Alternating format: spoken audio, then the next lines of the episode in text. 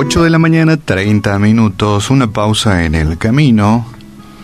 Ayer hablamos brevemente acerca del el gran ejemplo que Jesús nos dejara, el hecho de que frecuentemente oraba, siendo el enviado de Dios, el Mesías, siendo Dios mismo, hablaba con su Padre.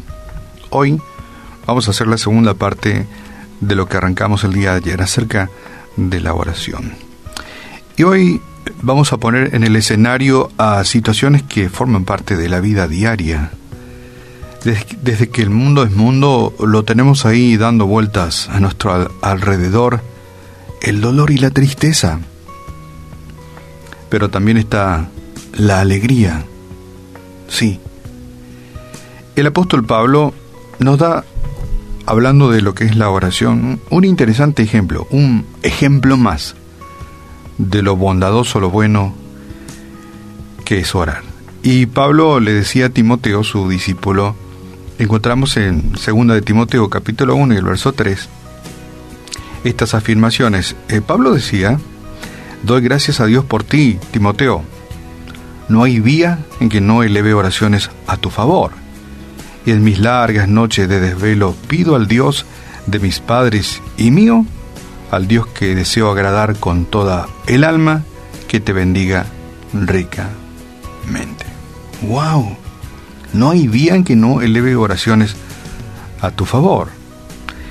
Y Pablo podría representar a una madre o un padre quienes a diario oran por sus hijos. Pero ¿por qué no también a un hijo o una hija que ora por sus padres o tal vez por sus hermanos?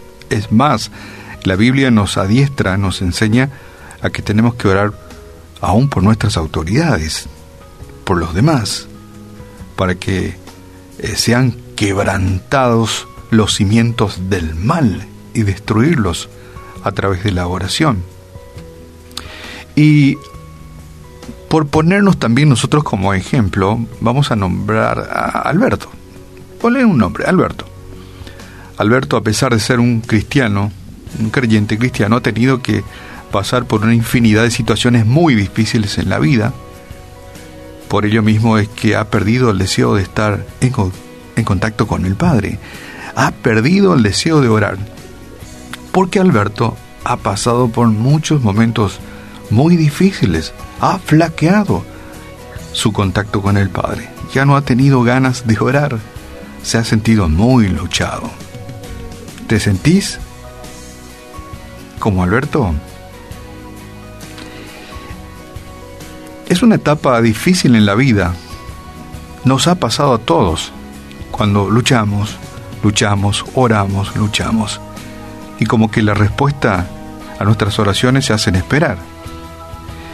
Eh, decimos que vivimos una vida moderna hoy día, ¿verdad? Pero, como antes, desde que el mundo es mundo, es una vida que no está libre de espinas y dificultades y problemas, no está libre.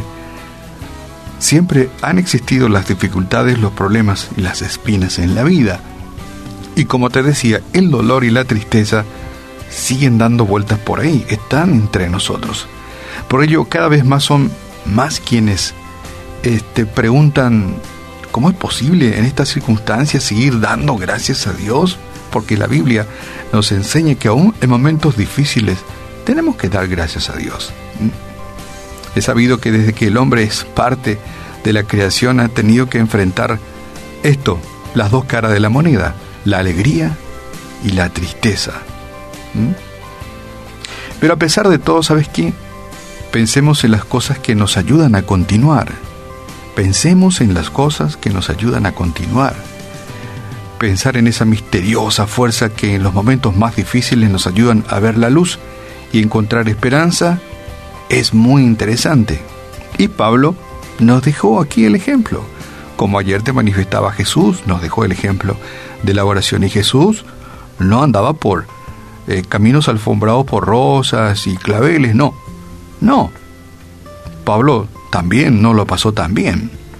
Y Pablo nos sugiere algo práctico nos motiva a rogar permanentemente a Dios, sea por los pequeños de la casa, o por las pequeñas o grandes cosas que forman parte de la cotidianidad, por un trabajo, por la salud, por nuestros gobernantes, por nosotros mismos.